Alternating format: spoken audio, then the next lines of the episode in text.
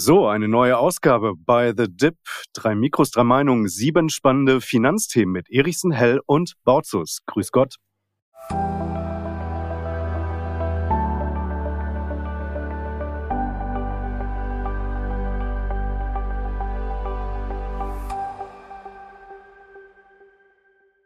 Ja, Männer, unsere letzte Ausgabe im Jahr 2023. Und deswegen fahren wir hier nochmal ein Programm der Superlative auf, denn wir sprechen über unsere wichtigsten Learnings aus dem Jahr 2023, börsenbezogen natürlich.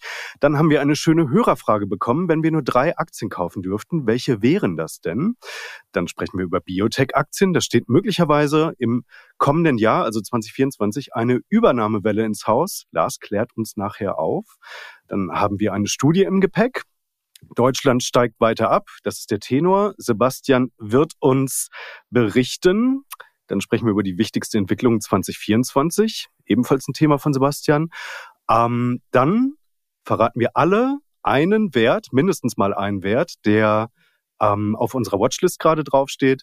Und wir sprechen über Altcoins, denn da geht's gerade richtig rund. Und wenn ihr, liebe Leute, uns ein Thema einreichen möchtet, dann tut das doch gerne unter podcast at by-the-dip.de. Hängt wie immer in den Show Notes. Und jetzt erstmal Lars Sebastian. Unser letzter Podcast hier im Jahr 2023. Ich freue mich. Was war denn das für ein Jahr für euch? Privat, beruflich? Alles tippitoppi? Ich meine, beruflich. Ich meine, hey, ihr habt mit mir einen Podcast zusammen gestartet. Das kann ja nur fantastisch gewesen sein. Also ich, ich kann mich nicht beschweren. War privat und beruflich für mich ein gutes Jahr. Also kann ich nicht klagen. Podcast mit äh, Bautzus. Ich habe mir gerade noch mal, ich, jeden Abend gehe ich ja durch deine Instagram Stories durch und gucke mir die Fotos von dir an. Was kann da noch kommen? Ja, Peak der Karriere jetzt erreicht, ne? Das stimmt. Midlife Crisis um, und Peak der Karriere, alles da. Sprechen wir über die Learnings jetzt, also direkt rein ins erste Thema. Das ist etwas, was ich mitgebracht habe. Hm, gibt es irgendetwas, was im Jahr 2023 sozusagen börsenbezogen jetzt mal, also gab es irgendwelche Einsichten, die ihr neu hinzugewonnen habt? Ich meine, war ja durchaus auch ein besonderes Börsenjahr, würde ich mal sagen. Also wenn ich. Also ich würde mal. Bitte, Lars, ja, mach bitte. du. Nein, Lars, ja, mach ja. du. Ich Alter dachte, jetzt kommt noch irgendwas mit Alter vor, aber ja. sowieso, alles gut, danke. Ähm, ja, also ich habe mir, hab mir auch überlegt, natürlich, äh, am Ende ist ja der, der wirklich, wirklich, und das ist nicht dahergesagt äh, oder aus irgendeinem Buch abgekupfert, der ganz große Spaß, die ganz große Freude bei dem, äh, was ich mache, ist für mich, dass ich jeden Tag etwas lernen darf und dass ich mich jeden Tag äh, mit Dingen auseinandersetze, die so vielleicht noch nicht da waren, aber wenn ich es mal ganz konkret machen würde und jetzt auch wirklich vielleicht auch auf das Ergebnis bezogen, dann würde ich sagen, ist das Learning ähm, Trust what you see. Weil mir aufgefallen ist bei der bei den Jahresausblicken, die ich gerade erstellt habe für die Leser, dass ich die wichtigen Marken eigentlich ganz gut drin hatte, sowohl im Nasdaq 100 als auch im S&P 500. Mein Ergebnis im aktiven Handel wurde aber maßgeblich dadurch verschlechtert. Ich war also schlechter als die Magnificent Seven oder wie ich gerade gelesen habe. Handelsblatt hatte, glaube ich, Big Seven draus gemacht. Aber anyway, ähm, weil ich zu sehr und zu früh auf die Erholung der Rohstoffwerte äh, gesetzt habe. Und worauf es mir ankommt. Ich habe die schlicht und einfach die technischen Marken im Nasdaq und im S&P 500 relativ gut gehabt, also knapp unter 4.100 Punkten habe ich selber am Anfang des Jahres gesagt, wenn da der S&P 500 rübergeht, dann marschieren wir Richtung Allzeithoch. Und wir haben genau das in der ersten Jahreshälfte gemacht. Wir haben dann da, wo es hingehört, in der Mitte des Jahres haben wir so ein Retracement in Richtung 4100 Punkte gesehen. Und dann ist er einfach weiter gestiegen auf ähm, das Jahreshoch. Und manchmal ist die Fülle der Informationen, die man bekommt, dann äh, schwer in ein ganz großes Gesamtkonzept reinzubasteln. Ich hätte einfach das machen sollen, was ich am Anfang des Jahres als Plan ausgegeben habe. Und von daher, ja, wenn ich es mal, ehe ich hier eine Stunde lang mein Leid äh, mit euch teile, trust what you see. Wenn du dir deinen Plan aufgestellt hast, dann zieh den durch. Es wird immer Dinge geben, die dich denken lassen, ähm, dass es vielleicht anders kommen könnte. Also bei mir waren es zwei interessante Erkenntnisse in diesem Jahr. Also ich muss Lars da voll beipflichten, weil man natürlich jeden Tag was dazulernt.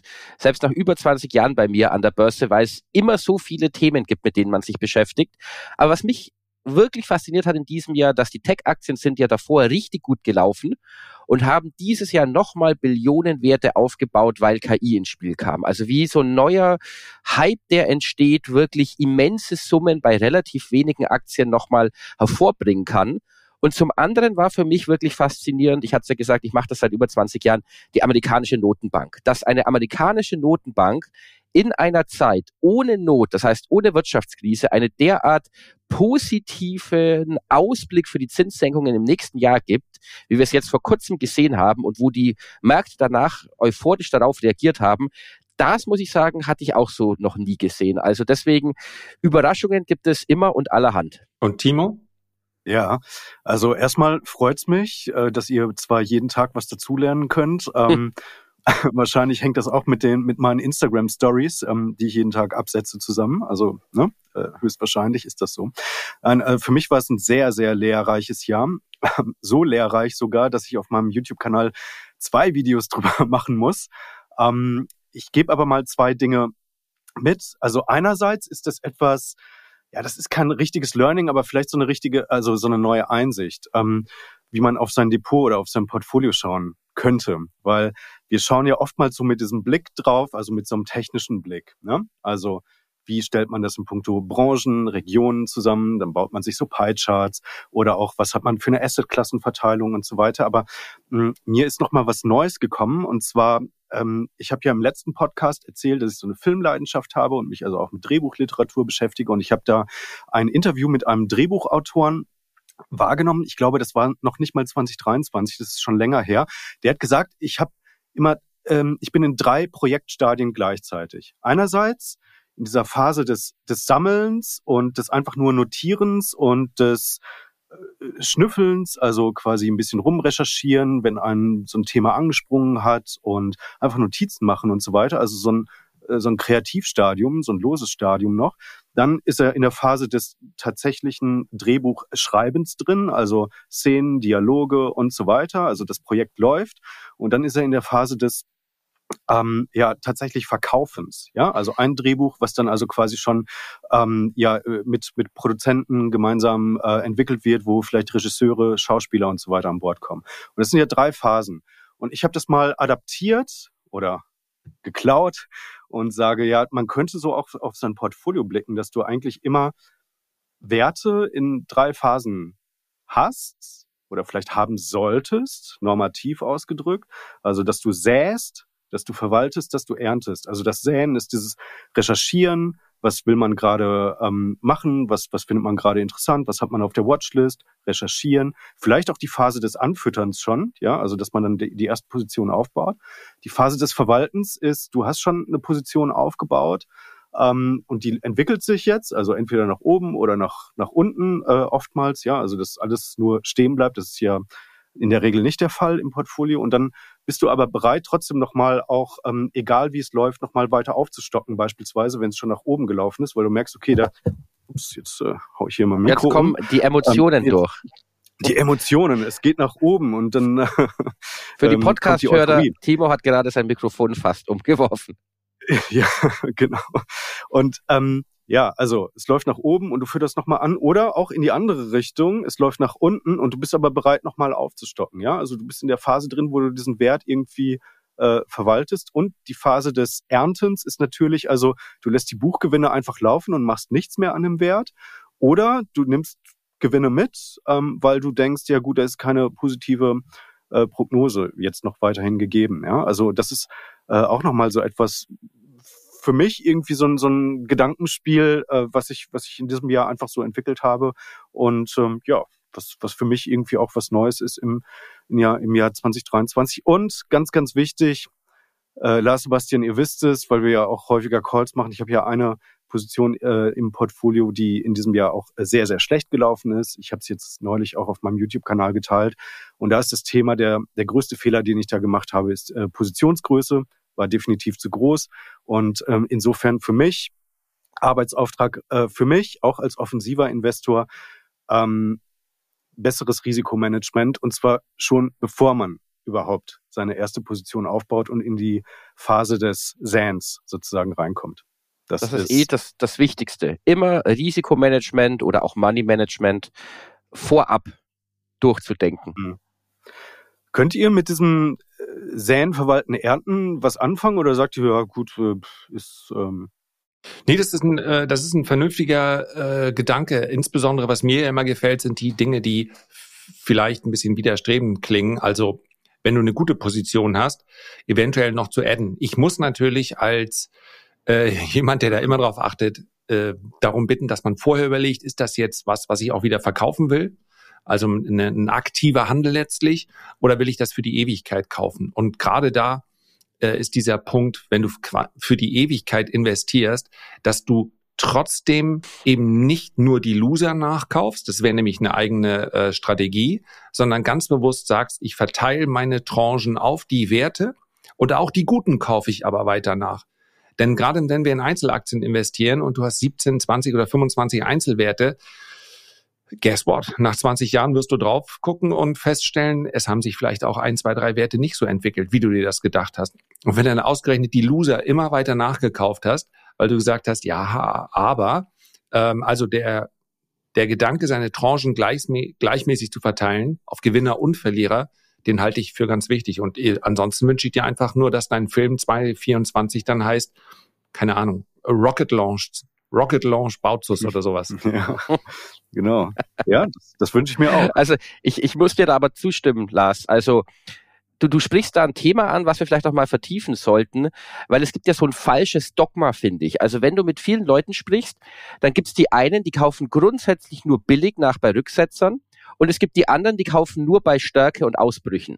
Aber ich finde, man kann beides kombinieren und man sollte bei jedem Ausbauen der Position oder auch Kauf immer überlegen, ob diese Position jetzt es noch wert ist. Das heißt, ob der sogenannte Investment Case, wie ich es immer nenne, ob der noch stimmt und nicht zu sagen, okay, ich kaufe nach, weil ich irgendwie zwangsverbilligen will bei einem Rücksetzer und die Position jetzt einfach irgendwie schnell auf Einstand bringen, sondern muss man wirklich sagen, okay, ist dieses Unternehmen noch gut, ist es noch so gut wie an dem Tag, wo ich es gekauft habe oder kaufen wollte und vergrößert dann in Stärke oder auch in Schwächephasen. Also ich fahre da beide Schienen, aber es gibt viele, die sagen, ich kaufe nur Stärke und die anderen kaufen nur Schwäche. Mhm. Müssen wir nochmal separat machen, weil eigentlich war Punkt eins ja heute nur unser wichtigstes Learning.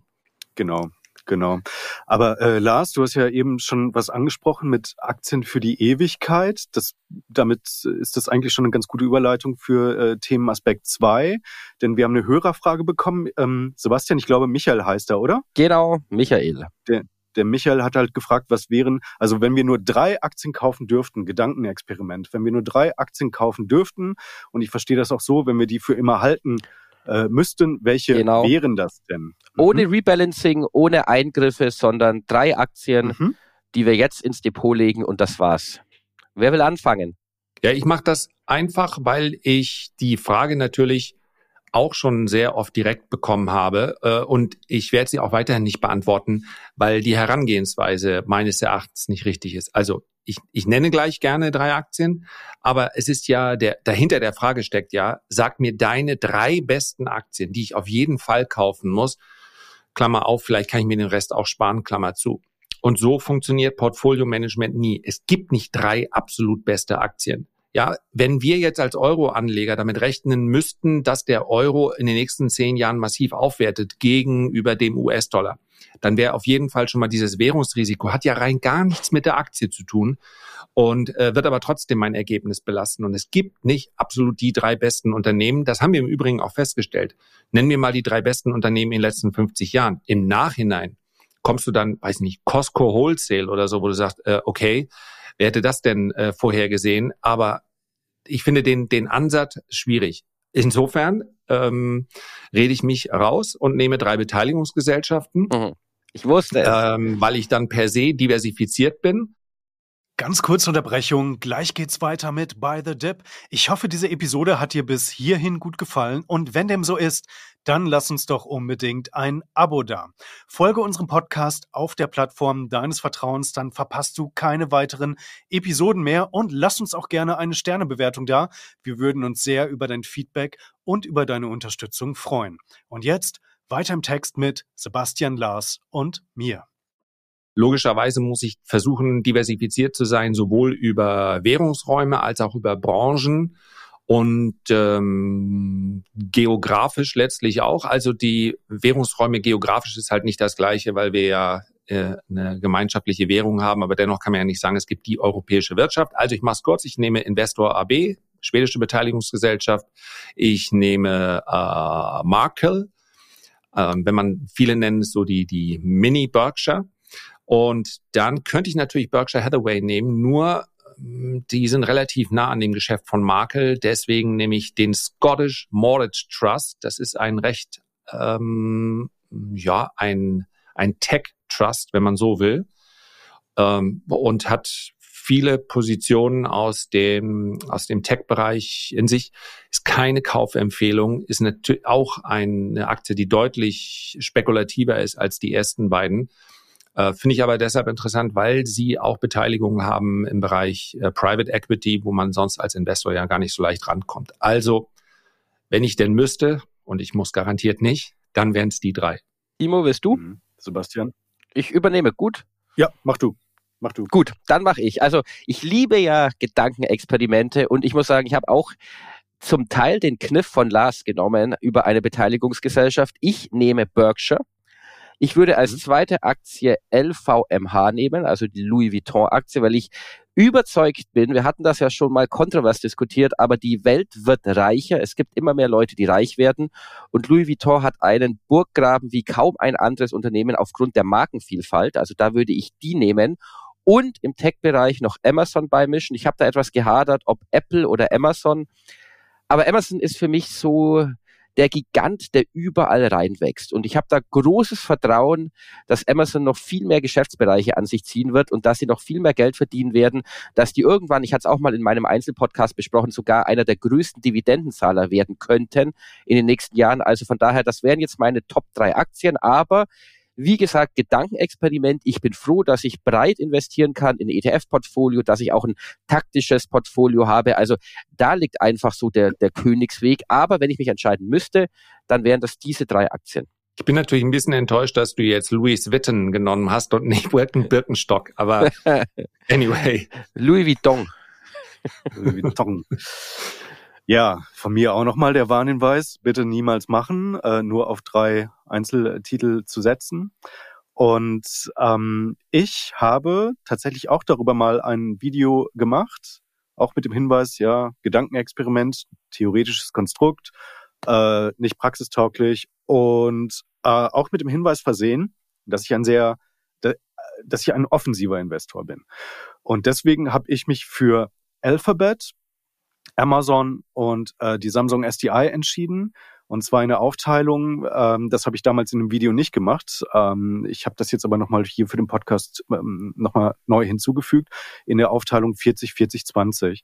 Also Alphabet ist für mich der nützlichste Konzern der Welt durchdringt so viele Lebensbereiche. Also ich glaube, ähm, in der Vorbereitung auf diesen äh, Podcast hier wurde in diverser Form ähm, irgendein Service von äh, defini definitiv Alphabet äh, genutzt. Also ich würde mal sagen, mindestens mal von jedem hier von uns äh, 10, 15 Mal Google.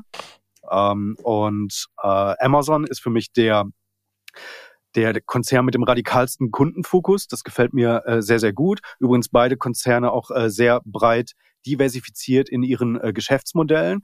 Und in meinen, in meinen Augen ist das jetzt auch nicht mehr, äh, sind das jetzt nicht mehr diese, diese Tech-Highflyer äh, oder so, sondern das ist irgendwie so eine ganz komische Mischung aus Technologie, Wachstum und eigentlich aber auch schon äh, brutaler Value.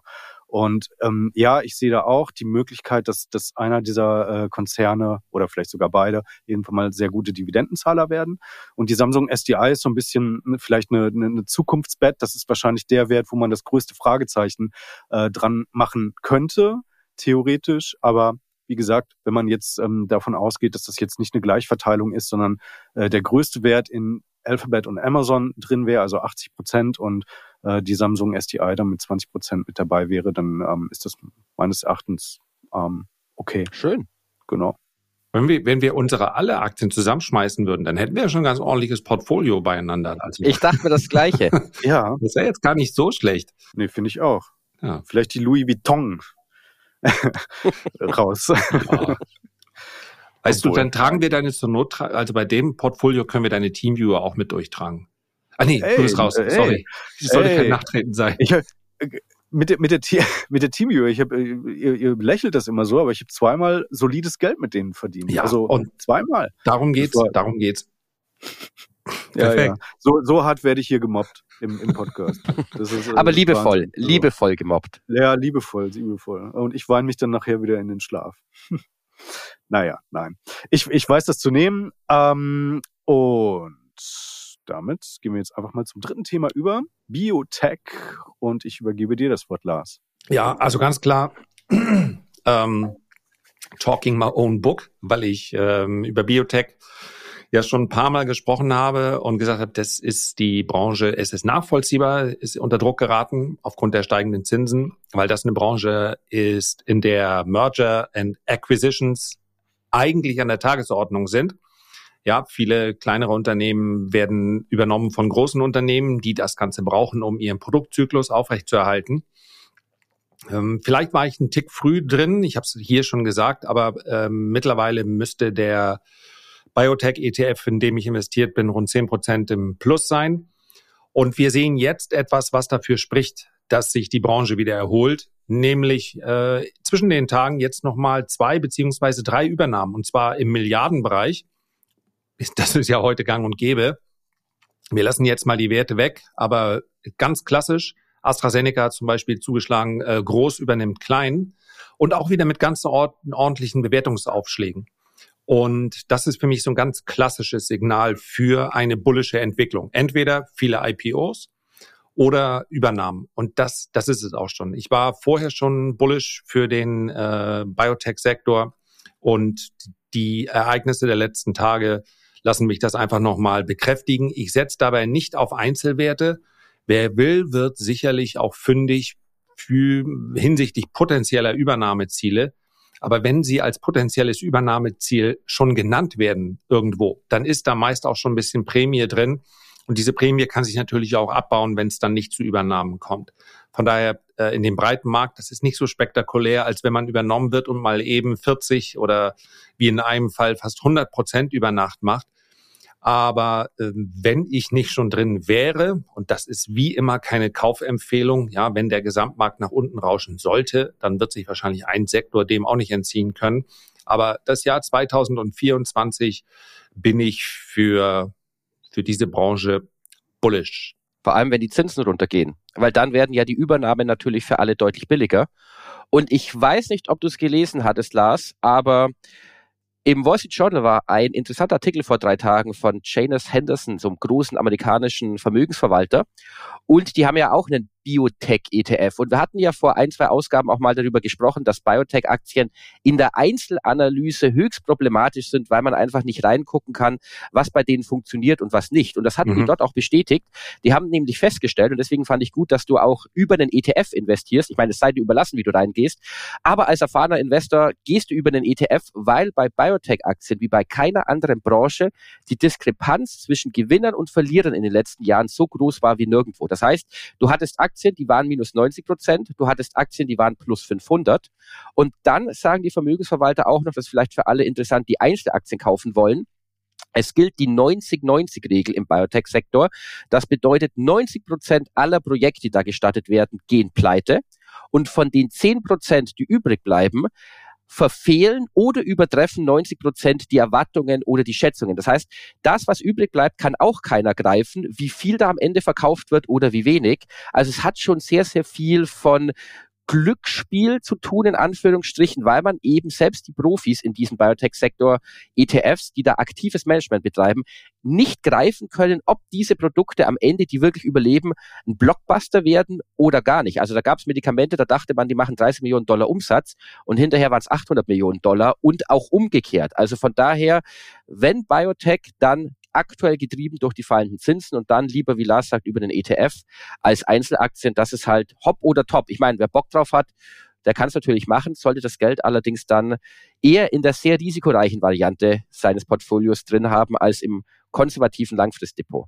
Wie viele Positionen sind denn da drin in dem Biotechno, äh, Biotech äh, ETF gerade? Also der ist, ähm, kann ich die Gesamtanzahl der Positionen kann ich nicht sagen. Hm. Ähm, es sind natürlich die großen, das heißt, die großen sind die Übernehmer in der Regel. Das heißt, die mhm. sind nicht, die dann über Nacht 20, 30 Prozent machen. Aber insgesamt kommt in die Branche natürlich deutlich mehr Leben rein. Ich glaube, die größten zehn Positionen, ich will nichts Verkehrtes sagen jetzt, zumal es ja mehrere Biotech-ETFs äh, gibt. Ich habe bei der Auswahl, bin ich relativ stumpf vorgegangen. Das muss man nicht so machen. In dem Fall wollte ich den, der sich in der schwachen Phase am besten gehalten hat, also relative Stärke bewiesen hat. Es hätte kein einzelnes, ich habe keine Analysen mehr der Unternehmen, also der Top 5 oder Top 10. Das kann man durchaus mal machen, wenn man sich einen ETF anschaut. Haben wir ja auch gestern, im, also für uns gestern im Stream besprochen. Wenn du auf Dividenden-ETF äh, setzt, dann schaust du natürlich auch, okay, wo ist da der Schwerpunkt? In dem Fall ging es mir einfach nur um relative Stärke in dem Sektor und nicht so sehr um die einzelnen Unternehmen darin. Und für, für alle, die sich da mal einlesen wollen, Nasdaq.com hat da hin und wieder sehr, sehr gute Artikel über den Biotech-Sektor. Mhm, genau. Mhm. Ja, spannend, auf jeden Fall. Also äh, danke für die, für die Anregung, da vielleicht auch nochmal äh, hinzuschauen. Und ich vermute, äh, also letzte, letzte Frage meinerseits dazu. Ich vermute, dass das etwas für dein äh, Satellitenportfolio, also für, äh, also als taktisches Investment ist. Ne? Das ist jetzt nichts für ja, ja, absolut. Der, den bespare ich in the long run oder so. Ne? Okay. Der ja. Tag, dass ich einen äh, Sektor- oder Branchen-ETF in mein langfristiges Portfolio kaufe, der kommt noch nicht. Wobei Sektor ist nicht ganz richtig, wenn man Dividenden oder Tech-Werte als Sektor betrachtet. Also nehmen wir mal einen Branchen-ETF. Mhm. Äh, das ist für mich immer eine zeitlich begrenzte äh, Spekulation. In dem Fall könnte ich mir allerdings vorstellen, dass wir eher über viele, viele Monate als Wochen sprechen. Ja, okay. Spannend. Ja, du wirst uns mit Sicherheit auch daran teilhaben lassen, ähm, wie das Ding dann äh, performt hat, wie das gelaufen ist. Ja, nur ist. wenn es also, läuft. genau. Ja, ja, nur wenn es läuft. Nicht wieder also, wenn, ist doch klar. wenn das jetzt, äh, dann wird's äh, stillschweigend wieder rausgebucht aus dem Portfolio und so. Niemals, niemals die goldene ne? Regel der Influencer brechen. Nur über die Erfolge ja, genau. sprechen. Nur über Erfolge reden. Nur über Erfolge das Problem reden. sind allerdings natürlich in dem Fall die ganzen Leser, die auch investiert sind.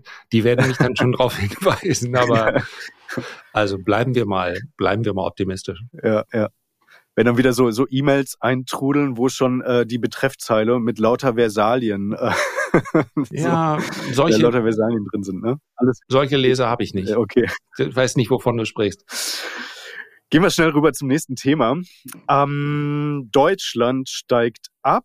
Das zumindest hat jetzt eine Studie festgestellt. Und Sebastian, du klärst uns über die Studiendetails ein wenig auf. Richtig. Es gibt eine neue Studie des CEBR. CEBR steht für Center for Economics and Business Research. Top aktuell, wenige Tage alt. Und diese Studie hat jetzt hervorgebracht, dass Sagen wir mal so, es gibt einen negativen Ausblick für Deutschland und danach noch Hoffnung. Das heißt, Deutschland wird laut dieser Studie global in dem Ranking der größten Wirtschaftsnationen aktuell von Platz drei. Wir haben ja, es gab ja so dieses im Laufe des Jahres dieses Überholrennen zwischen Deutschland und Japan. Jetzt ist Deutschland wieder aktuell auf Platz drei. Wird Deutschland bis ins Jahr 2028 abrutschen auf Platz fünf? Das heißt, wir werden überholt von Japan und Indien im globalen Wirtschaftsranking. Auch interessant für diejenigen, die vielleicht über den Tellerrand mal blicken wollen und auch irgendwo ein taktisches Investment suchen, ohne dass wir es jetzt hier groß vertiefen. Aber Japan und Indien werden hier auf einmal aufsteigen. Und Deutschland wird dann auf Platz fünf und das gibt wieder ein bisschen Hoffnung, allerdings verharren. Für die nächsten Jahre so bis 2038 und darüber hinaus ist gedacht oder von den Studienautoren gedacht, dass Deutschland zumindest unter den Top fünf auf Platz fünf bleibt. Das macht zumindest in Anbetracht all der Probleme, die wir haben, etwas Hoffnung. Aber es ist natürlich nicht von großem Vorteil jetzt im Moment, dass wir in verschiedenen anderen Rankings auch Standortvorteilen, Investitionsattraktivität in Deutschland überall abrutschen und jetzt auch innerhalb des Rankings der großen Wirtschaftsnationen. Aber es ist, und deswegen habe ich die Studie auch gewählt, jetzt nicht ein Passé nur Deutschland-Bashing, sondern wir werden dann zumindest in den vorderen fünf, auf Platz fünf, wie ich gesagt hatte, noch dabei bleiben. Es wird jetzt nicht einen Abstieg geben irgendwie in die Platz 20 oder 30, aber wir sollten das jetzt nicht als nehmen und sagen, okay, das wird schon in Zukunft sich dann irgendwie ausgehen, dann sind wir halt nur Platz fünf, sondern eher als Ansporn nehmen wieder, dass wir die guten Positionen, die wir früher hatten, halten können. Aber der Vollabstieg, der ja auch oft propagiert wird, den gibt es jetzt nicht von Deutschland. Ja, ich finde dieses Deutschland äh, steigt ab Narrativ mittlerweile richtig ermüdend. Ähm, und ich glaube, dass also mittlerweile ist es ja so, dass ähm, jeder, der irgendwie eine Schnapsbrennerei und drei Mitarbeiter hat, dann sich äh, so aufschwingt äh, zum, zum großen Makroanalysten und ähm, dann also so darstellt, warum äh, einige hier alles verlieren werden. Ähm, ja, äh, finde ich, finde ich mittlerweile irgendwie ehrlicherweise, mein Gott, also wenn, wenn wir, wenn wir uns die ganze Zeit nur damit zu müllen und zumüllen lassen, also das ist auch mal eine, eine bewusste, äh, bewusstes, ähm, ein bewusster Pfeil, eine kleine Stichelei in, in Richtung derjenigen, die sich das Ganze immer äh, geben und äh, rauf und runter klicken, also zum Beispiel auf YouTube ist das ja ein sehr beliebtes äh, Narrativ, dann muss man auch mal sagen, ja gut, dann steigen wir halt ab. Also dann, dann, dann wenn, wenn du die ganze Zeit nur in diesem Negativ-Narrativ verhaftet bist und da auch nicht mehr rauskommst, dann, dann steigst du auch ab. Also das ist so sicher wie das Arm in der Kirche. Wenn du schon auf den Platz gehst, ähm, äh, Fußball und, und dir sagst, ja gut, heute kriegen wir die Klatsche unseres Lebens, ja dann wirst du wohl auch mit einem mit einer ordentlichen Klatsche dann vom Feld gehen wieder. Aber wenn du vielleicht mal auf den Platz gehst und sagst, jetzt wird auch mal, äh, jetzt werden mal die Ärmel hochgekrempelt und jetzt wird hier mal auch gekämpft, dann ähm, hast du zumindest mal eine realistische Chance, da auch ein vernünftiges Ergebnis oder ein besseres Ergebnis einzufahren. Was ich damit sagen will, es ist jetzt halt, es kommt jetzt auch wirklich mal auf unser Mindset hier in, in Deutschland an. Also wollen wir uns in diese Opferperspektive die ganze Zeit begeben und uns sagen, ja, also unsere Energiepolitik ist schlecht und unsere Einwanderungspolitik ist schlecht und äh, unsere Regierung ist schlecht und alles ist wirklich schlecht und der Euro macht uns auch noch kaputt. Also ja, dann geht's hier auch ordentlich den Bach runter. Also wir sollten jetzt mal hier wirklich äh, mal ein zukunftsgerichtetes, positives Narrativ entwickeln und mal äh, uns die Frage stellen, was wollen wir denn jetzt hier eigentlich machen bis ins Jahr 2030 oder vielleicht darüber hinaus auch. Ähm, was könnten denn jetzt gute Projekte sein, um halt wieder äh, nach vorne zu kommen? Äh, und uns äh, besser zu behaupten. Und ja, das ist natürlich jetzt auch im, äh, unter der Regierung, die ich auch, äh, von der ich auch kein äh, großer Fan bin, ist das wahrscheinlich schwierig, aber es wird ja auch Neuwahlen geben und ähm, ja, dann wird man einfach mal sehen, wer da, wer da ins, äh, aufs Spielfeld kommt äh, und, und an die, an die Schalthebel der Macht. Äh, also kann ich dir 100% zustimmen. Vor allem, dieses, es ist ja noch in der deutschen Wirtschaft ist ja Kraft und Energie da. Es ist nur das Problem, dass du einfach diese Unsicherheit aktuell eher als Unternehmer vielleicht sagst, ich investiere woanders, wo ich besser planen kann, wo ich weiß, wohin der Hase läuft und nicht dieses Hü und Hot, was wir gerade hier in Deutschland sehen. Aber ich muss sagen, trotz aller Probleme und auch des ständigen Wiederholens der Probleme wird es dadurch nicht unbedingt besser. Und es ist eigentlich, wahrscheinlich muss der Druck nur noch größer werden, bis es wieder eine Transformation und einen Wandel gibt, dass jemand mal wieder den Mut hat und sagt, okay, wir machen mal wieder eine, eine Agenda 2010, wie damals bei Schröder, oder wir machen mal wieder harte Reformen. Klar wird es da auch wieder Verlierer geben, aber dann sind mal wieder die Weichen gestellt, dass ich glaube, da ist schon noch viel Kraft da in der deutschen Wirtschaft, auch wenn es aktuell, wenn man so die Medien verfolgt, nicht danach aussieht. Aber es ist einfach so eine Art Verdruss momentan vorhanden, dass man sagt, es gibt jetzt keine Zukunftssicherheit so richtig. Und du hast es ja angesprochen, Timo, wo die Probleme liegen. Also das ist momentan, das eigentlich Verdruss ist das richtige Wort, den wir aktuell sehen. Aber dass man daraus ableitet, dass wir in Deutschland jetzt total absteigen auf Platz 50 der größten Wirtschaften, das ist jetzt auch nicht gegeben. Aber muss auch sagen, wir leben aktuell relativ viel von unserer Substanz, vom, vom Mittelstand, von der Mittelschicht, von den Unternehmen, die in Deutschland noch sind. Das sind ja nicht die DAX-Konzerne, die 80 Prozent der Umsätze irgendwo im Ausland einfahren, sondern wir leben ja wirklich vom Mittelstand und noch dem deutschen Unternehmertum von vielen und nicht von Managern, die Großkonzerne verwalten. Und da ist einfach der Verdruss groß, dass viele sagen, naja, da verkaufe ich lieber mein Unternehmen oder ich investiere erstmal nicht und dann entsteht auch nichts, wenn du nicht siehst, dass was Neues entsteht. Und das ist momentan diese schlechte Stimmung. Und da muss ich auch sagen, ich hatte es letztes Mal gesagt, ich habe es als Industrieplan ge genannt. Das ist jetzt für mich kein Zentralbank, dass man da, äh, Plan, dass man der Industrie vorgibt, was sie zu tun hat, aber dass man einfach entsprechende Leitplanken wieder setzt und eine gewisse Planbarkeit in Deutschland hat, weil eine Investition ist halt nicht auf ein, zwei Jahre amortisiert, sondern halt auf 10, 15 Jahre und dann muss ich halt schon wissen, explodieren die Energiepreise nochmal oder eher nicht oder explodieren die Mieten weiter oder eher nicht oder kann ich investieren oder eher nicht. Und das ist momentan dieses Kuddelmuddel eigentlich, wo keiner so richtig weiß, wie es jetzt weitergeht. Und das befeuert diesen Verdruss und natürlich auch die negative Stimmung, die da auf fruchtbare Erde gerade stößt. Also das ist so, meine, mein Fazit der Situation. Ja, ich mach's kurz. Erstens, ähm, jede Kritik momentan an der ähm, Politik ist durchaus äh, gerechtfertigt. Zweitens, danke Timo. Exakt so sehe ich das auch. Das ist, ähm, das ist schwer zu ertragen manchmal. Und äh, ich wünschte all diejenigen, die äh, inflationär ankündigen, dass sie dieses Land dann verlassen, weil es ähm, zu gefährlich ist, hier sich noch aufzuhalten, die würden das tun. Ja, ein paar Bratzen weniger würde am Ende des Tages auch dafür sorgen, dass die, mh, äh, dass wir dann aufsteigen. Du brauchst tatsächlich äh, dann auch sicherlich nicht die Leute, die jeden Tag feststellen, wie furchtbar alles ist und wie wahnsinnig sie darunter vielleicht auch leiden das mag im Einzelfall so sein, wird aber in der Menge nicht so sein. Insofern, ich habe dem nichts hinzuzufügen weiter, Timo. Äh, ganz herzlichen Dank. Du kriegst dafür hundertprozentig Lack in den Kommentaren. Ja, aber äh, ja. wir beide stehen hinter dir. Das ist äh, sehr unpopulär derzeit zu sagen, äh, dass man auch mal anders an die Dinge rangehen muss. Also wir stehen hier nicht umsonst zu dritt und ich glaube, ja, links und rechts von dir sind noch Leute, sehr gut, und hinter dir auch. Ähm, und zu der Studie noch, um den Gedanken zu schließen, äh, die äh, ich habe die ehrlicherweise bin ich nur oberflächlich durchgegangen, weil uns werden ja hier die Themen zugeworfen und wir müssen dann wir zurechtkommen.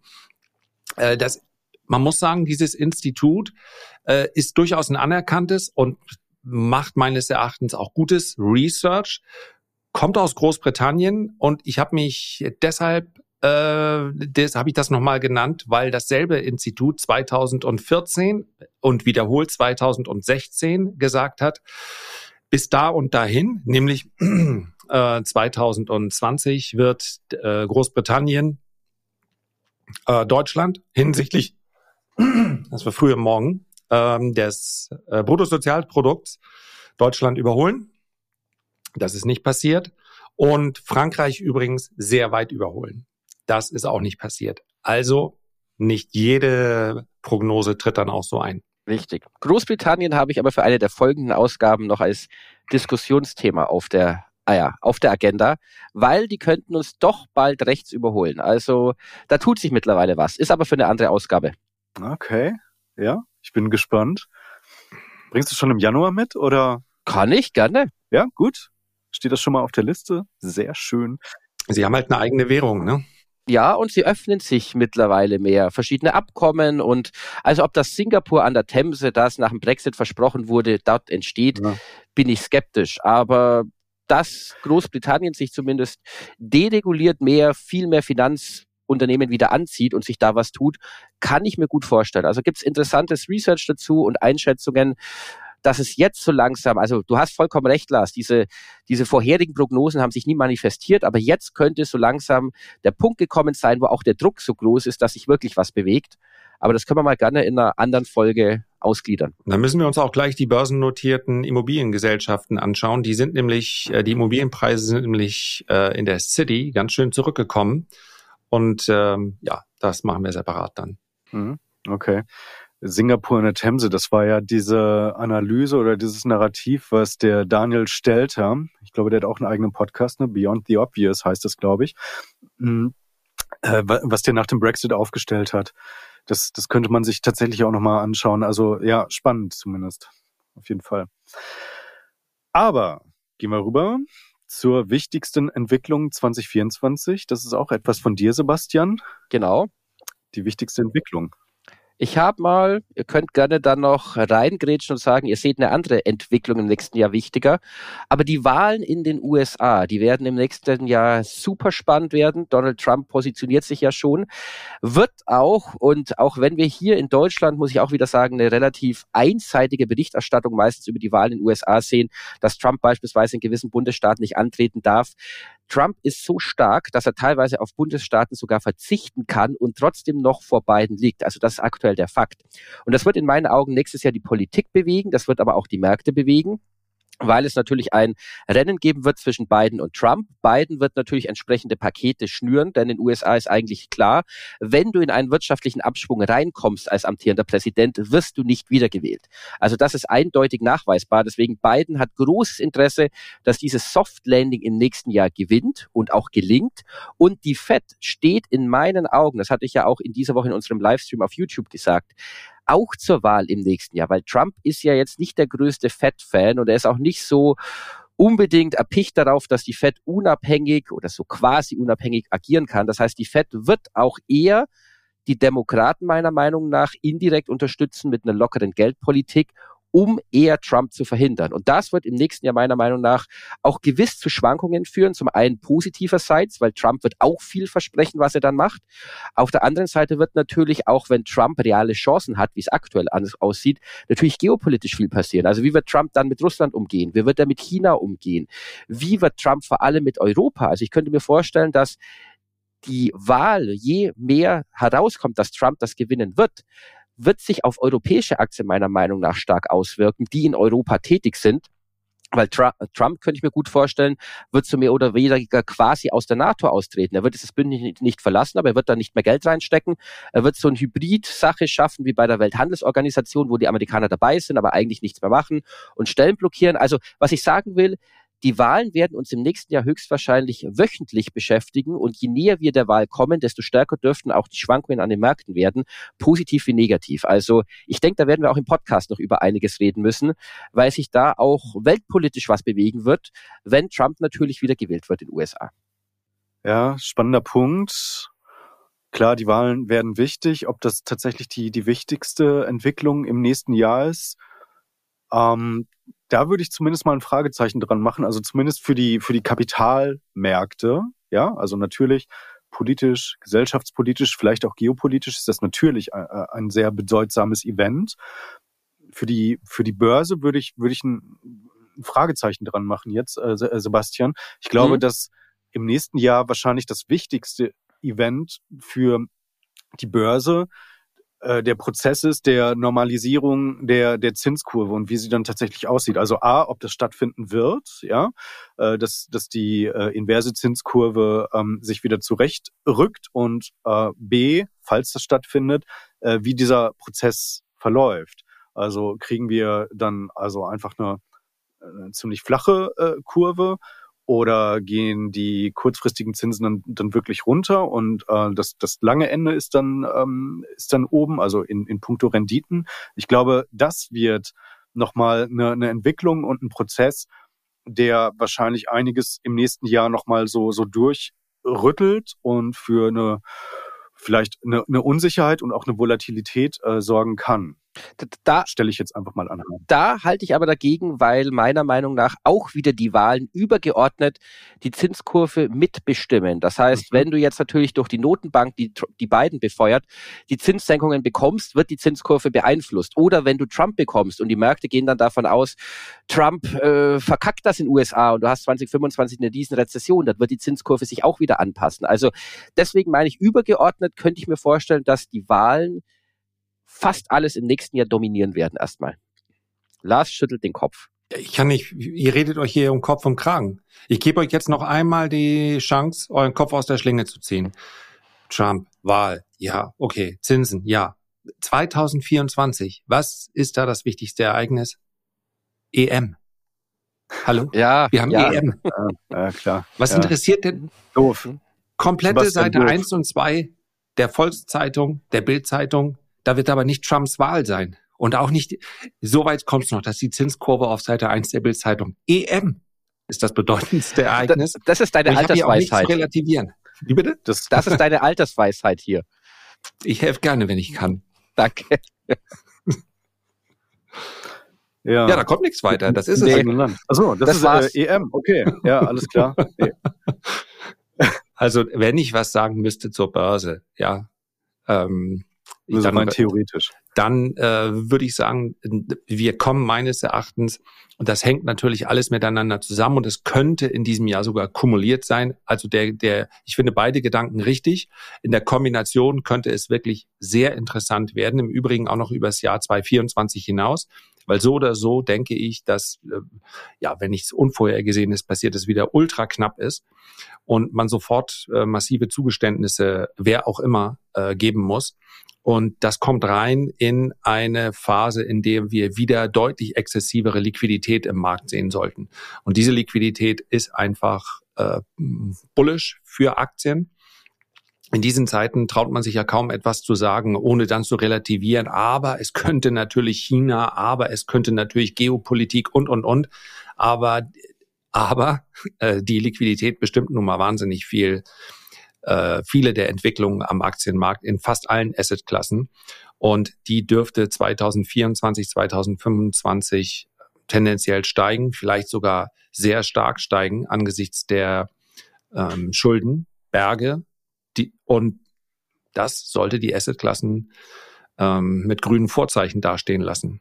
Über 190 Zinssenkungen dürften auf globaler Ebene im nächsten Jahr stattfinden. Sag mal, Sebastian, noch eine Verständnisfrage. Habe ich dich eben eigentlich jetzt richtig verstanden, dass du ähm, auch sagst, dass die Fed eigentlich auch diese Zinssenkungen jetzt schon so stark kommuniziert hat und auch einsetzen wird im, im nächsten Jahr, um äh, Biden im äh, Weißen Haus zu halten? Also dass die äh, politisch, ja? Bin ich überzeugt. Also offiziell sind Notenbanken ja unabhängig. So, aber wenn du eine unabhängige Notenbank willst, dann hättest du wahrscheinlich bei der EZB nicht eine Profipolitikerin wie Christine Lagarde vorne hingesetzt. Und bei der Fed ist es natürlich ähnlich. Also Jerome Powell ist ja eigentlich Republikaner vom Parteibuch her, aber die Fed wird von Trump natürlich kritisch beäugt. Die Fed-Mitglieder, wage ich mal zu behaupten, wollen Trump sicherlich verhindern im Rahmen ihrer Möglichkeiten. Sie können natürlich jetzt nicht, wie manche sagen, einfach alles machen, was sie wollen, aber sie können natürlich beiden zu einer Wiederwahl verhelfen helfen, indem es der Wirtschaft gut geht. Und davon bin ich im Übrigen also davon bin ich absolut überzeugt. Das war auch ein Thema, das hatte ich, in diesem Jahr war ich ja mal bei State Street eingeladen in Frankfurt, auch mit dem Chefanalysten dort besprochen habe. Also die sehen das dort ähnlich, dass die FED dieses Mal nicht wirklich so unparteiisch ist, sondern schon versucht, Biden im Amt zu halten, wobei natürlich Bidens Umfragewerte katastrophal sind momentan und man sich ja auch die Frage stellen muss, wird Biden überhaupt noch eine zweite Amtszeit durchstehen oder bekommst du dann Kamala Harris? Und Kamala Harris ist ja fast noch unbeliebter als, als alle anderen Vizepräsidenten es je waren. Also da ist viel im Fluss. Aber ja, um deine, deine Frage zu beantworten, ich bin mir sicher, dass die Fed versuchen wird, beiden zumindest Rückenwind zu geben und jetzt die Wirtschaft dadurch versucht, in Soft Landing zu bringen, um Trump zu verhindern. Trump wird die Fed definitiv versuchen zu beschneiden. Aber das würde sie doch sowieso machen. Also äh, ganz unabhängig, ob wer, wer jetzt gerade im Weißen Haus sitzt. Ich glaube, die, die, die Fed wird doch äh, äh definitiv auf ein Soft Landing hinarbeiten in, in der Wirtschaft meines Erachtens. Also ein, ein anderes Ziel wäre ja völlig völlig gaga. Ich glaube. Ja, sie geht aber natürlich ein bisschen Risiko. Also der Schwenk, da gebe ich Sebastian recht, der Schwenk war jetzt, die Märkte haben ja auch sofort positiv reagiert. Die, ähm, die Fed hätte nicht unbedingt so aggressiv kommunizieren müssen, wie jetzt die Zinsen gesenkt werden. Damit hat sie sich natürlich taktisch auch in eine Lage gebracht, dass es schwer wird, dann hm, von dem Niveau aus ist die Gefahr, sagen wir so, dass sie schneller reagieren muss und dann doch restriktiver ist, die ist höher. Also meines Erachtens ja. hat sie ja schon ein bisschen riskanter das Blatt ausgespielt. Und äh, ich, äh, in de, ich gebe in dem Fall Sebastian äh, auch recht, weil ich glaube, dass es für fast alle Institutionen einfacher ist, wenn es berechenbar bleibt. Und ich glaube, ja, also natürlich wirkt Biden nicht wie jemand, der die notwendigen äh, Reformen dann äh, umsetzen wird. Aber komm, lass uns nicht über die Kandidaten reden. Das ist, das wird sowieso unerquicklich. Ähm, aber ja, ich würde auch sagen, die haben Bias äh, hinsichtlich der äh, Demokraten. Also ich finde, sie haben mehr geliefert, als sie müssten. Mhm. Mhm. Ja. Sie hätten das ja, auch konservativer angehen können. Ja, ja, unbedingt, genau. Aber da, dadurch wird die Fallhöhe größer und falls die Inflation jetzt doch, ähm, falls die Daten dann eine, eine andere Sprache sprechen im nächsten Jahr, dann äh, wissen wir ja, was, was äh, kommen wird. Also dann war das kein Rückenwind, dann war, war das ähm, wahrscheinlich. Wir sind aus dem Zyklus raus. Ich glaube, notfalls lässt man äh, die Welt mit höherer Realinflation, die Welt in den USA weiterleben eine Zeit lang. Man darf ja nicht vergessen, es ist kein Automatismus, dass auf eine Inflation dann sofort die Reaktion kommt. Es ist ja immer die Deutung dessen, was die Fed draus macht. Und in dem Moment, wo zum Beispiel die Inflation äh, stickier bleiben sollte, es gibt genügend Gründe dafür, warum es so sein könnte, äh, kann natürlich eine Notenbank sich äh, hinstellen und sagen, ja, aber es ist ähm, äh, transitory, es ist äh, vorübergehend. Und das schaffst du schon für ein paar Quartale, diese Story aufrechtzuerhalten. Und insbesondere, wir sprechen ja über diesen begrenzten Zeitraum von einem Jahr. Das geht schon. Also die Realinflation, am Ende des Tages können wir natürlich immer das Fazit drunter schreiben, bleib bloß in deinen Sachwerten investiert. Das wird so oder so alternativlos sein. Ähm, aber das kann sie schon durchhalten für ein Jahr. Insofern denke ich auch, der, mhm. mhm. das ist eher ein Überraschungspotenzial für Aktionäre zur Oberseite. Aber es ist, äh, also falls ihr recht habt, ähm, dann wäre es wirklich ein extrem riskanter Move. Ähm, klar, das wird jetzt schwer natürlich äh, zu belegen äh, zu sein. Das, also äh, das ist ja jetzt erstmal eine These. Das, das kann man ja nicht belegen. Äh, es sei denn, man weckt jetzt Jerome Paul äh, nachts auf und fragt ihn ja, wer soll äh, Präsident werden und äh, er gibt dann schlaftrunken irgendwie eine Antwort. Ähm, äh, ich glaube, dass das halt, falls das falls das halt äh, politische Kommentatoren ähm, eher aus dem konservativen Spektrum oder rechten Lager dann möglicherweise dann auch so sehen und ihre Analyse dann darauf hinpolen, dann öffnet das halt Tür und Tor für wirklich, also falls Biden äh, klar gewinnen sollte gegenüber Trump in der Theorie, ähm, öffnet das Tür und Tor für weitere Verschwörungstheorien. Ähm, und ja, das, das, das wäre schon sehr riskant. Aber diese Theorie ja. wirst du auch so nicht bremsen. Also die Exakt. kannst du ja immer das spinnen, wird so weißt so du? passieren. Mhm. Ja. Deswegen hatte ich auch vorhin die, die beim Learning die FED genannt, weil ich ja schon lange jetzt am Finanzmarkt dabei bin und so eine klare Forward Guidance, wie es ja immer im, im Notenbanksprech heißt, das heißt so eine Vorausschau, dass du den Märkten eine Art Vorausblick gibst, was passieren könnte, auf deutliche Zinssenkungen und die FED hat ja drei angekündigt, der Markt hat sechs Stück schon eingepreist. Also das ist überraschend, das ist außergewöhnlich und da ich, also ich bleib bei der These und Timo, ja, da hast du recht, man wird das auch nie belegen können. Also das heißt, wir werden hinterher einen Gewinner haben in USA, das ist klar, wir werden aber nie wissen, war ich jetzt richtig gelegen oder nicht, aber das ist so ein Gefühl, auch aufgrund der politischen Verhältnisse, wo ich mich in den USA beschäftige, auch Äußerungen von den FED-Mitgliedern. Und wie gesagt, dieser deutlichen Vorausschau auf Zinssenkungen im nächsten Jahr von äh, Jerome Powell, das deutet für mich daran hin, dass man da schon lieber einen Biden haben will, der ja eine deutlich bessere Chance hat zu gewinnen, wenn es der Wirtschaft gut geht, auch besser geht als gut, als ja, dass Donald Trump an die Macht kommt. Und ähm, noch ein für die Notenbanken. Das, die letzten zwei Jahre geben einem suggerieren, das passiert, so reagieren Notenbanken das haben die ganzen 20 Jahre davor, haben diesen Eindruck überhaupt nicht vermittelt. Insofern ist er vielleicht gerade noch ziemlich frisch, aber eine Notenbank hat ja immer eine Möglichkeit. Und wir sprechen ja wirklich hier über einen relativ kurzen Zeitraum, sich entweder umzudrehen und nach hinten zu sehen und die Daten zu nehmen oder nach vorne zu schauen und zu sagen, das werden die Daten sein. Das passiert ja ständig, dass diese Perspektiven gewechselt werden, um den Markt so ein bisschen zu manövrieren. Und das kann man durchaus auch, wir eine offizielle Rezession ist halt zwei aufeinanderfolgende Quartale äh, ohne Wirtschaftswachstum. Und das bedeutet, wir haben sie aktuell in den USA nicht. Das geht schon. Also das ist äh, vor allen Dingen, weil wir eben in den USA auch nicht über einen Wirtschaftsraum sprechen, bei dem du dann es gibt ja viele, die sagen, die Inflation wäre ohne die schnellen Zinserhöhungen in den USA wir hätten keine Hyperinflation gehabt, sondern wir hätten dann vielleicht einen Peak gehabt bei 12 oder 13 Prozent. Jetzt war der Peak bei 9 Prozent. Also die, den, die Theorien gibt es auch durch. Das ist natürlich, ja, das ist geraten am Ende des Tages, das ist modellhaft. Aber die USA haben im Gegensatz zu vielen anderen ähm, Nationen mit einer schwachen Währung müssen ja nie die Sorge haben, dass ihre, äh, dass ihre Währung komplett entwertet, also dass ihnen die, die Inflation komplett weggaloppiert.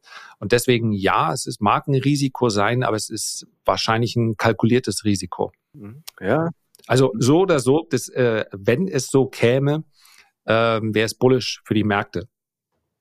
Ja, also äh, das waren schon sehr gute Argumente. Ähm, ja, äh, zu, zumal ich auch ehrlicherweise, wenn man jetzt ganz ehrlich ist, gar äh, kein echtes Argument genannt habe, sondern halt wahrscheinlich, dass das eher so, so was Normatives war. So, ja, nee, aber die Fed äh, sollte doch immer neutral sein und nee, das wäre ja ein Risiko und so weiter. Also ja, also zumindest nachvollziehbar, aber ich bin auch gespannt, ähm, auch, auch hier auf, auf die Kommentare. Also vielleicht gibt's ja noch äh, von unseren Userinnen und Usern äh, auf YouTube dann also auch nochmal äh, einige äh, teilenswerte äh, Gedanken oder nochmal Gedankenanstöße. Auf, bin ich auf jeden Fall sehr, sehr gespannt. Ich möchte nur aber, an der Stelle einmal sagen, mhm.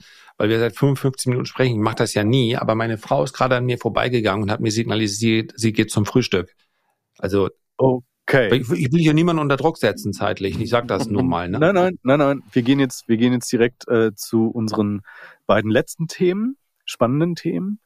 Nämlich jeder von uns verrät mal einen Wert für 2024 von seiner Watchlist. Womit beschäftigen wir uns gerade? Was würden wir eventuell gerne kaufen? Also ich mache zwei. Ich mache zwei, weil die, die im Livestream auf YouTube dabei waren, die wissen ja, dass ich den MSCI China auf der Watchlist habe und beobachte. Und diejenigen, die jetzt hier dabei sind, muss ich sagen, ich habe auch Nebenwerte noch auf meiner Watchlist. Das heißt, global gesehen, weil Nebenwerte extrem abgestraft wurden in den letzten Jahren und ich habe die zum Teil natürlich in meinem langfristigen Portfolio als Beimischung, sehe aber hier auch eine interessante Chance im taktischen Portfolio auf die Nebenwerte zu setzen, weil ich da von der deutlichen Rallye in den nächsten ein, zwei Jahren ausgehe. Ich mache es kurz, ich wollte es auch erst wieder langweilig machen, aber es ist, ähm, äh, das steht mir auch nicht gut zu Gesicht. Oh. äh, insofern, äh, ich glaube, dass die äh, Semis, also Semiconductor, ähm, in einer bullischen Phase sich befinden, die noch weitergeht. Und ich will hier nicht nur mich ETFs mit ETFs raushangeln. Also in eine Korrektur. Ich brauche eine Korrektur dafür, sonst das, hm, sonst ist mir die die Fallhöhe zu hoch. Eine AMD finde ich spannend. Und da muss ich aber doch noch einen äh, langweiligeren ETF nehmen, Versorger. Äh, ich finde die, schaut euch mal E.ON an, ist, äh, ist könnte so aus, sieht so aus, als ob die aus so einer jahrelangen Konsolidierung nach oben ausbrechen. Versorger sind meines Erachtens für diese Marktphase ganz interessant. Kann man auch mit ETFs machen. Ist nichts für schnelle 100 Prozent, aber ähm, das wären die beiden auf der Watchlist. Mhm. Versorger müssen wir unbedingt im nächsten Jahr mal noch separat besprechen. Ja. Okay. Ja, dann ähm, ich, ähm, ja, ihr wisst es, im, im Livestream habe ich ja äh, gesagt, dass ich jetzt gerade mal angefangen habe, mich mit, mit, mit der On zu äh, beschäftigen. Und äh, wie gesagt, das ist völlig ergebnisoffen. Also das heißt jetzt nicht, da, da wird irgendwas passieren äh, im nächsten Jahr. Ich habe auch noch keine besondere Affinität oder so, also dass ich äh, in irgendeine Richtung tatsächlich tendiere. Ähm, ja, rein, nein, äh, Finger weg, sondern halt einfach nur äh, gerade im, also im, im Stadium des Säens bin ich gerade oder des Sammelns. Und tatsächlich jetzt kommt's. Das, das wird jetzt hier die dicke Überraschung. Ich beschäftige mich auch mit Gold. Oh, uh. sehr schön. Ja, genau. Jetzt wurde ich hier 15 Episoden lang, wurde ich, wurde ich von euch hier ähm, manipuliert und äh, gebrainwashed. Und ja, ich beschäftige mich gerade auch ergebnisoffen. Also ergebnisoffen, aber ich schaue es mir jetzt nochmal intensiver an, weil ich predige ja auch immer. Also wenn du eine Meinung hast, dann dann äh, stell sie auf den Prüfstand und ähm, ja, da ich ja äh, offenbar in den letzten Jahren äh, immer eine sehr dezidierte Meinung hatte, nee, ähm, ist für mich komplett uninteressant. Und ihr aber so so positiv seid, äh, ist das jetzt etwas, wo ich sage, okay, da muss ich vielleicht noch mal ran. Mal schauen. Wir, wir können das Ganze ja noch mal diskutieren. Ich gehe mal kurz aus Gold raus. so, das, genau. weißt du, Spätestens jetzt ist Ich rufe auch gleich meinen Banker an hoch. Ja, genau, genau. Ihr könnt mir eure verkaufen, physischen verkaufen. Bestände, alles, was ihr habt, könnt ihr, könnt ihr mich vertickern. Aber lass uns gerne deine Erkenntnisse mal in einer der nächsten Folgen drüber sprechen, diskutieren. Ja. Können wir ja mal ergebnisoffen ja. diskutieren, zu was du kommst und dann ist, denke genau. ich, für viele spannend. Und letztes Thema, bevor Lars dann äh, das Buffet plündert äh, auf Teneriffa im Hotel. Die Altcoins, die explodieren. Normalerweise müssten wir hier einen Cut machen. Vielleicht überlegen wir das auch noch, ob äh, hier, vielleicht hört ihr jetzt auch einen Cut mit einem Disclaimer, Risikodisclaimer, der so ungefähr 15 Minuten dauert.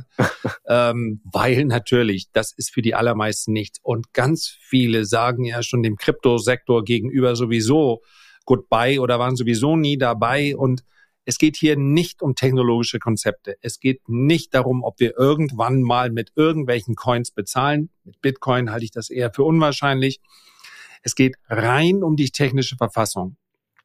Und wenn man sich die Altcoins, Entschuldigung, wenn man sich die anschaut, also äh, Solana extrem steil, aber auch aus Reihe, na ich sag mal Reihe drei und vier die altbekannten Cardano, Polkadot und ich selbst wenn ich es ausspreche, komme mir schon komisch äh, vor in diesem Podcast, weil wir das natürlich selten thematisieren.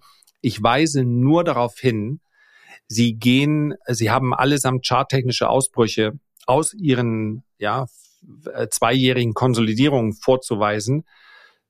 Nur wer mit High Risk umgehen kann. Ich habe hier ein paar kleinere Positionen aufgebaut, natürlich mit einem Stop versehen. Der darf bei solchen äh, extrem spekulativen und volatilen Werten nicht zu eng gesetzt sein und man muss ihn dann auch wirklich einhalten. Vielleicht ist das alles eine Eintagsfliege. Aber wenn nicht, wer sagt, ich suche ein bisschen Nervenkitzel, äh, das, in einigen Werten sieht es da schon ziemlich bullisch aus, was da gerade passiert. Aber ich weise eben auch darauf hin, das ist äh, über Solana habe ich schon vor einigen Wochen gesprochen und ja, bei 28 oder 29 Dollar und wir waren in der Spitze bei 124 Dollar. Das, ja, man muss auch Spaß haben an der Hitze in der Küche, bevor man sich zum Kochen hinstellt. Also Vorsicht bitte. Aber ich wollte es hier mal gesagt haben, falls wir also in einem Jahr drauf gucken und über den großen Krypto-Hype, Sebastian hat schon lange sein Depot an Altcoins aufgebaut, dass ich sagen kann, ja, aber denkt dran, im Dezember 2023. I told you. Kann ich nicht Und alles so die Tranchen, die Sebastian reingegeben hat in Solana, die, den Preis so beflügelt haben. Ne? Das war alles Sebastian. genau. Last man buying. Du wolltest noch was sagen, Sebastian? Nein, ich habe gesagt, da kann ich nichts dazu anfügen zu den Altcoins. Da so, bin ich gar so. nicht im Thema. Okay. Ja, äh, ich habe da jetzt auch äh, ehrlicherweise nicht viel äh, Sinnvolles mehr äh, beizutragen. Also äh, danke nochmal für den für den Hinweis, äh, Lars. Wird uns mit Sicherheit auch im äh, Jahr 2024 noch weiterhin beschäftigen. Und ja, jetzt möchte ich an dieser Stelle einfach sagen, äh, liebe Zuhörerinnen, liebe Zuhörer, ganz herzlichen Dank.